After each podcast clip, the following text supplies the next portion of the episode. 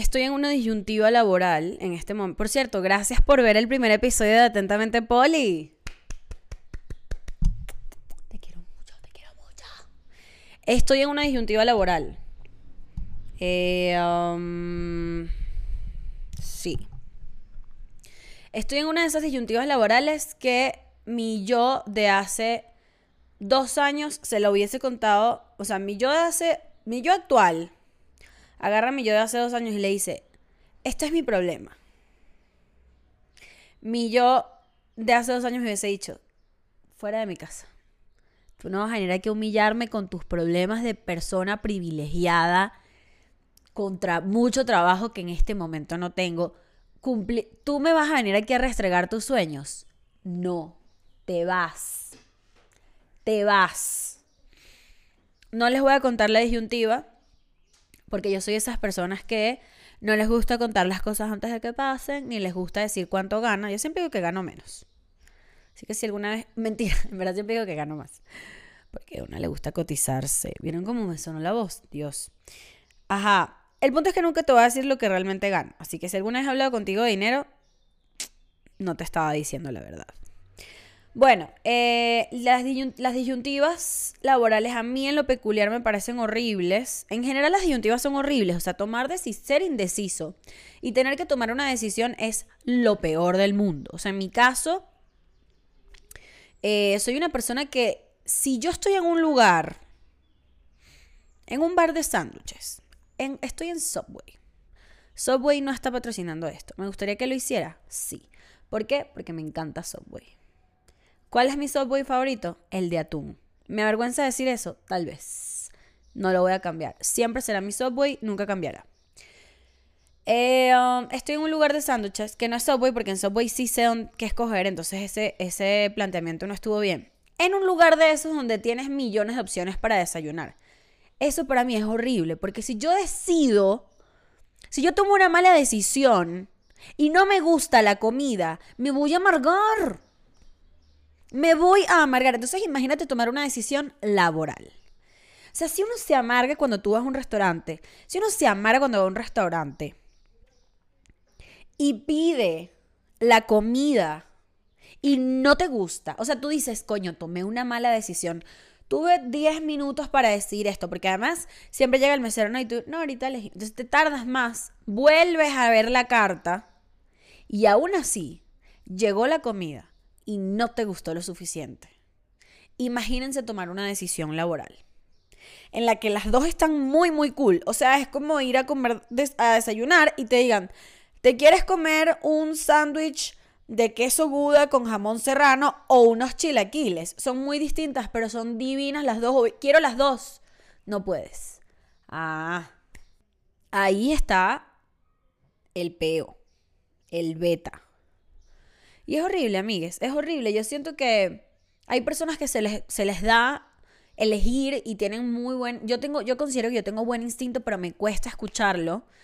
Y a veces digo, o sea, como mi planteamiento cuando estoy en, mi planteamiento no, mi mantra cuando estoy en este tipo de situaciones es, sigue tu instinto, tú en verdad sabes qué es lo mejor para solventar toda esta situación, pero siempre está la angustia de, coño, si decido mal en un desayuno, ¿por qué no tomaría una mala decisión en esta circunstancia que es mucho más grande y mucho más importante y, y, y, y, coño, grande? Entonces, bueno, amigues, es un tema, es un tema, este tema de. Ah, de decidir las decisiones. Las decisiones. Como bien lo decía Rubén Blades, las decisiones. Ni modo. Esto es atentamente Poli.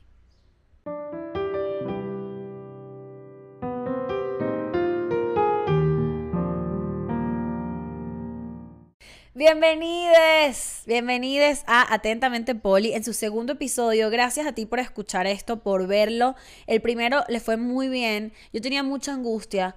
Yo no te estoy mintiendo cuando te digo que eso se grabó 15 veces. Desde noviembre estábamos grabando ese primer episodio y todavía lo veía y decía, esto es una cagada, ¿quién va a ver esto? Pero al final dije, ¿sabes qué? Lo voy a lanzar, esto irá mejorando con el tiempo el, el recibimiento y, mejor dicho, la recepción que tuvo fue muy bella, me cautivó y, me, me, hizo sentir muy lindo en mi corazón leer sus comentarios que tengo que responder, pero no lo he hecho porque me da ansiedad.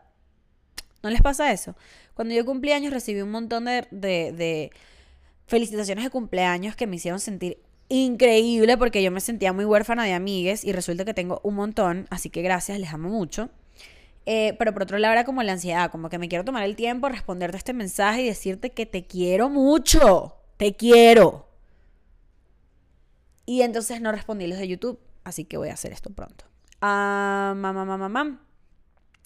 Los únicos comentarios negativos que recibí en mi primer episodio de Atentamente Poli eh, vinieron de parte de señores que se veían verdaderamente muy ofendidos porque yo uso lenguaje inclusivo, pero un nivel de ofensa de todo muy bien hasta que dijiste amigues y bienvenides y yo no entiendo para qué. Y es como, mire, señor, cálmese.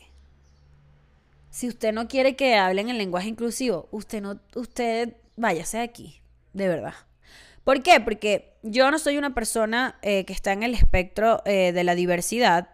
Soy una mujer cisgénero, eh, casi siempre heterosexual, el tema aquí es, digo casi siempre hasta que sale TikTok. A veces uno ve unas mujeres en TikTok que tú dices, ¿Am I gay? But I'm not. Eh, creo. El punto es, el lenguaje inclusivo, en, mi círculo en mi círculo de amigos, eh, la gente que me manda mensajes a mis redes sociales, la gente que atiende mis shows, hay muchas personas que quiero y que me quieren, que se sientan incluidas en ese amigues, en ese bienvenides. Y el bienvenides, para mí, o sea, según yo, no distingue que tú, Osvaldo y Juan Carlos, entren. Ustedes también están ahí, pero no quieren estar. ¿Por qué? Porque de la nada te importa la RAE. Cuando sabemos que tú dices dijistes Verbos conjugados en segunda persona no llevan ese al final, pero no nos importa cómo habla la gente. Uno les deja ser. Si decir bienvenides va a hacer que ciertas personas que quiero, admiro y que quiero que se queden en mi círculo se sientan bien, se sientan reconocidas, yo lo voy a hacer. Si me acuerdo, lo voy a hacer. Hay momentos en que naturalmente fui criada para decir todos, compañeros, bienvenidos se me va a escapar y lo voy a decir. No quiere decir que estoy que ahora siempre voy a decir eh, con E. No, pero verga, me, me, parece importante dejar de invisibilizar a la gente y yo creo que eso es todo lo que se está pidiendo. En fin, este episodio no va por ahí, pero lo quería decir porque me llamó mucho la atención cómo le molestó a la gente, o sea, a varias, a, a varias gentes. Y, y se me hace bien tonto, se me hace tonto porque porque al final no te afecta en un coño, no te afecta en nada. Dicho esto, el episodio de hoy tiene que ver con unas cosas que yo estaba pensando y que he anotado mucho en mi libreta eh, de observaciones para estando en la vida en general. Y tiene que ver con las crisis de identidad. ¿no? Yo siempre digo que yo tengo como siete personalidades porque hay días en que me siento muy distinta a mi yo de... O sea, mi yo del jueves no es, la, no es mi yo del domingo. ¿Ok? Y eso puede ser bastante aterrador si vives en mi cuerpo porque es como que ¿quién soy? ¿No? Em, y lo veo en la forma en que me visto y lo veo en la forma en que a quienes sigo en redes sociales y la música que escucho. Y yo me imagino que hay mucha gente así, de hecho tiene que haber mucha gente así. O sea, ojo, hay mucha gente así. A mí luego me da mucha risa la gente que dice, tú también no sé qué, yo pensaba que yo era la única. Sea, somos 7 millones de personas. Obviamente no eres la única persona que tiene una opinión específica. Solo que no lo hemos, o sea, no has coincidido con alguien que también lo dijo en voz alta. Em, entonces yo sé que mucha gente se siente como yo y, he, estado eh, pensando mucho en la identidad como quién soy, como qué me gusta, cuál es mi estilo, cómo me gusta vestirme. El tema de la ropa para mí es importante, o sea, yo creo que hay cosas que son muy yo y hay cosas que no son nada yo. Usualmente me voy más hacia lo que no me gusta que lo que me gusta porque me gustan muchas más cosas que las que no me gustan. Y si tuviese una estilista yo siento que le costaría mucho descifrarme porque en verdad me, he visto bien peculiar, o sea, no peculiar como que soy demasiado loca y me he visto demasiado loca, no, sino que mi closet está repleto de piezas que contrastan entre sí y que unas son la antítesis de las otras, o sea. Entonces empecé a pensar, empecé a pensar, ¿tengo una crisis de identidad? Y dije, sí, pero la tengo cada seis meses. O sea, cada, o sea, yo veo una foto mía de un año para otro y digo, ¿quién es esta persona? ¿Quién es esta persona? Hablé como boricua, estaba practicando mi acento boricua y entonces mi novio me iba a botar de la casa. Iba a botar porque yo estaba hablando así todo, el tiempo. Si alguien está escuchando esto y es boricua y le parece que mi acento no está bien, pues una disculpa porque todavía lo estoy perfeccionando. Yo la forma en que yo practico es que yo me pongo a ver entrevistas de Bad Bunny. Que no dicen Bad Bunny, dicen Bad Bunny. Pero bueno, antes de ponerme a hablar como Borico que está diciendo, ajá, crisis de identidad, amigues. Cada fucking seis meses puedo tener una crisis de identidad. Y entonces me encontré con un artículo porque yo estaba diciendo como, esto, esto tiene que ser normal en la edad en la que estamos, ¿no? O sea, entre los 20 años que uno realmente está descifrando. Yo veo a mis amigas de 30 y 40 y digo, qué fucking envidia. Ya sabes quién eres, estúpida. Yo todavía, o sea, estoy aceptando el hecho de que hay gente que quiero que no me cae bien y viceversa. Hay gente que no me cae, o sea, hay gente que, que quiero y no me cae bien, ajá, que quiero y no me cae bien. No me caes bien y te quiero, es lo mismo, ¿no? Ok. Eh, no me caes bien y te quiero, sí, es lo mismo.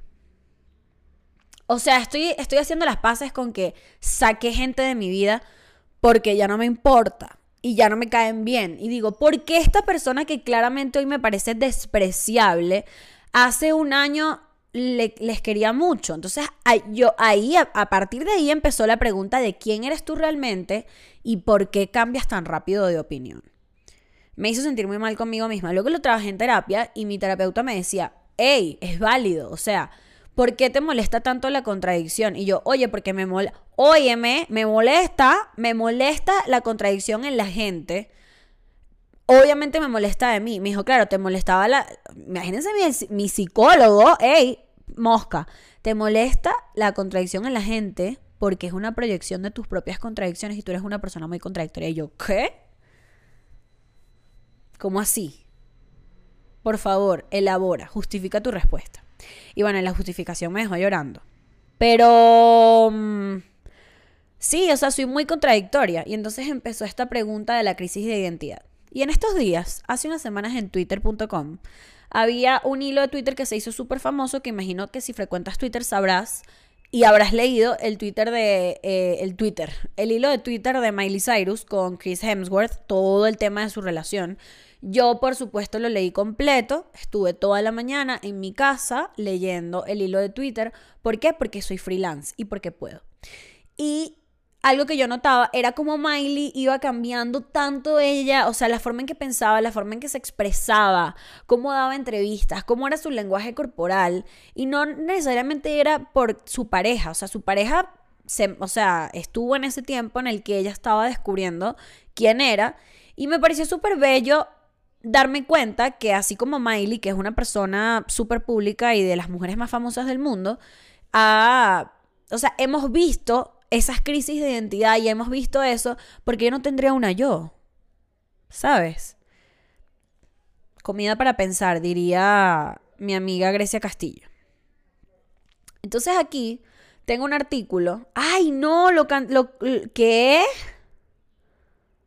No puede ser. A ver. En este momento, en, en este momento, en vivo y directo, Paula Díaz está dándose cuenta que el artículo que traía para hablar ha caducado. Fuck. A ver. Here we go. Amigues, no es fácil, no es fácil tener déficit de atención y no es fácil ser una persona que no se prepara para graduar. aquí está. Miley Cyrus dijo que a, pesar de que pasaron 10 años desde el final de la serie, eh, hace poco ella confesó que sufrió una crisis de identidad cuando Hannah Montana se acabó, ¿no? Dijo, había pasado mucho tiempo siendo un personaje casi tan a menudo eh, como ser yo misma. El concepto de la serie es que cuando eres este personaje tienes, tienes un alter ego, eres valioso. Entonces, el concepto era que cuando me veía como yo misma, cuando ya no tenía la peluca, nadie se preocupaba por mí y ya no era una estrella. Eso se me metió en la cabeza sin ser Hannah Montana y nadie se preocupaba por mí. Ese era el concepto. Realmente tuve que romper eso. Entonces, imagínate tú, si Miley Cyrus andaba en una locura y no sabía quién era ella, ¿cómo anda una por la vida, no? Es muy loco, o sea, es muy loco porque yo también creo que la gente muchas veces cuando te dice cosas, te las crees y te las, te, las quedas tú para ti, o sea, son tuyas ahora. Entonces uno tiene que estar muy moja como en las cosas que escucha porque se quedan contigo y a veces no son cosas que necesariamente te, permiten avanzar, sino que más bien te, te dejan y, te llevan a un lugar.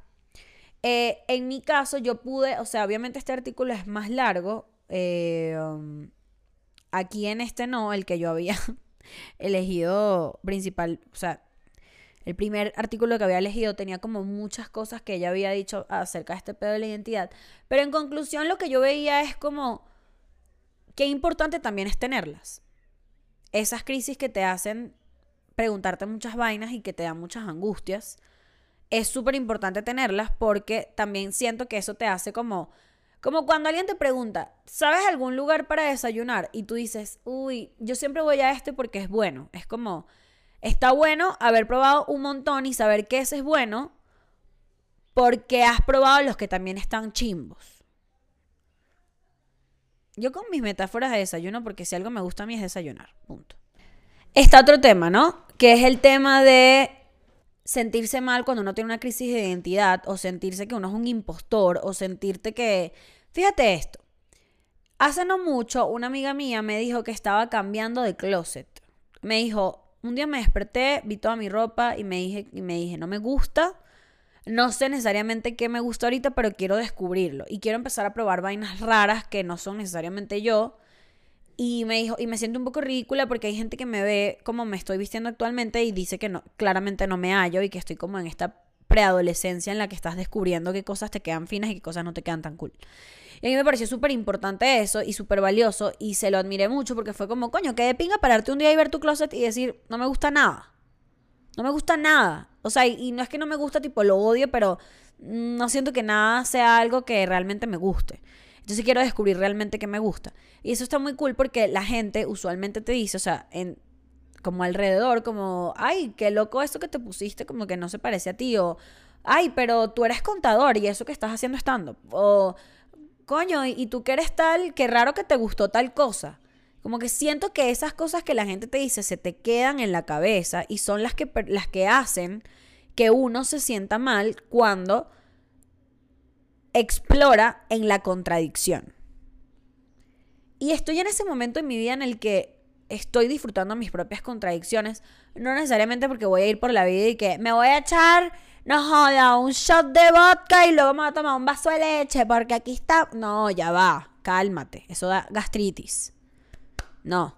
Estoy hablando de permitirse, coño, explorar las opciones, las que existen, hasta que te hagas una idea propia y te sientas que si algo te, representa de verdad. A mí me ha pasado mucho últimamente con el feminismo. Em, como que siento que en algún momento estuve muy, estuve muy eh, ¿cómo se llama esto? Como activamente tratando de hacer como política con lo que decía, con lo que leía, con lo que me rodeaba y ahorita es como, no. O sea, tengo, unos, tengo unas cosas en las que creo y las que opino y, y tengo como una ética que he encontrado de ver todo, ¿no? Y de habitar un montón de espacios y ahora me encuentro en una circunstancia que es muy mía entonces no necesariamente es algo que vivo compartiendo y que vivo hablando de lo que opino porque me voy a, me voy a encontrar con la contradicción y muchas personas van a ver eso como que, que ya deja de ser valioso lo que digo porque puede ser un tanto contradictorio. Eh, más que contradictorio porque tiene grises, ¿no? Estoy tratando de desvincularme de los absolutismos porque puedo ser demasiado absoluta. Y he estado pensando en eso, amigas. He estado pensando en eso. Como... Porque llega un punto en que somos una cosa y si cambiamos a partir de ahí es como que, ah, pero este se volvió loco.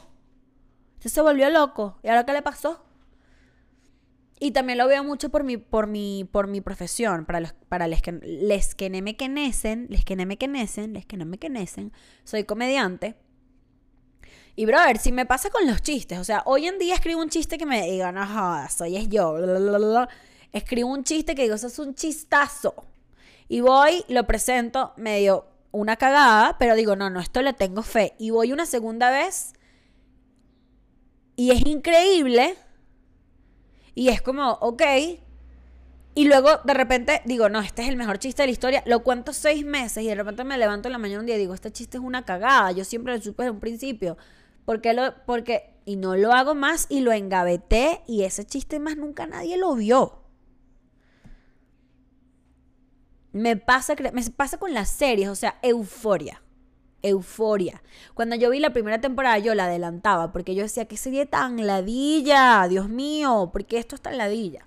Y la segunda, cuando fue el estreno, dije, coño, me emocionó que estrenaran una segunda temporada después de tanto tiempo, a pesar de que no me encantó la primera la más fan. O sea, ahora alguien habla paja de euforia delante de mí, te vas.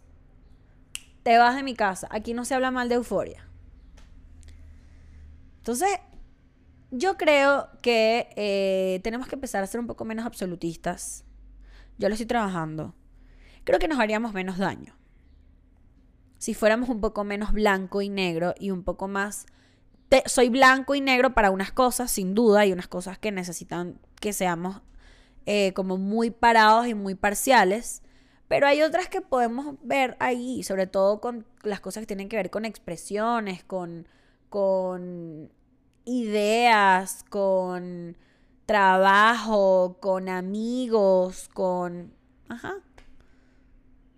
Con lo que nosotros podemos decidir también, ¿no?